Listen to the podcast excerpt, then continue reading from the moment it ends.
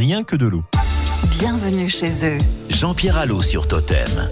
Avec vous, Jean-Pierre, on se rend chaque week-end dans une commune rendue célèbre par une personnalité. Et aujourd'hui, direction Montauban, où est né un, un touche-à-tout, un certain Philippe Labro, Jean-Pierre. Oui, difficile de ranger Philippe Labro dans une catégorie. Il fut journaliste, écrivain, cinéaste, auteur de chansons.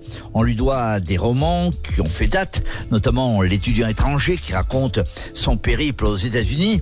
Mais s'il est un lieu qu'il chérit par-dessus tout, eh bien c'est le Tarn-et-Garonne et tout particulièrement Montauban où il a vécu une adolescence heureuse. Alors dans son livre J'irai nager dans plus de rivières, Philippe Labro évoque la cité d'Ingres, les allées Malacan, les tétards dans les eaux du Tescou, les cyprès les vallons de la petite Toscane du côté de Casemont-de-Nard ou de Négropolis, et à Canac surtout, où celui qui fut le patron d'RTL et le réalisateur de La Crime ou de Rive droite, Rive gauche, a passé une enfance près d'un chêne vieux de 400 ans dont les racines descendaient dans un petit étang où le petit Labro en culotte courte pêchait le goujon. Alors de ces heures euh, tendres, Philippe Labro évoque avec gourmandise la soupe à l'oseille, la platée de coco blanc, le gigot d'agneau et le pastis, ce gâteau que préparait Marinette.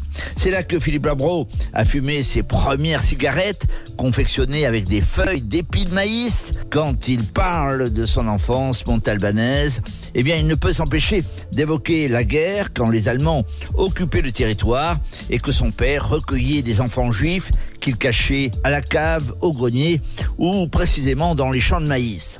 Ce coin de France n'était pas aussi douce que le chantait quelques années plus tôt Charles Trenet, mais à chaque fois que j'ai pu converser avec Philippe Labro, que ce soit à Paris, à Toulouse ou ailleurs, eh bien nos conversations échouèrent toujours dans cette terre arrosée par le Tescou, ce ruisseau qui se jette dans le Tarn au pied du musée Ingres. Car comme disait Mauriac, on n'est que d'un seul le pays de l'enfance. Et j'y retournerai bien, moi, tiens, en enfance. Merci beaucoup, Jean-Pierre, pour ce portrait. À la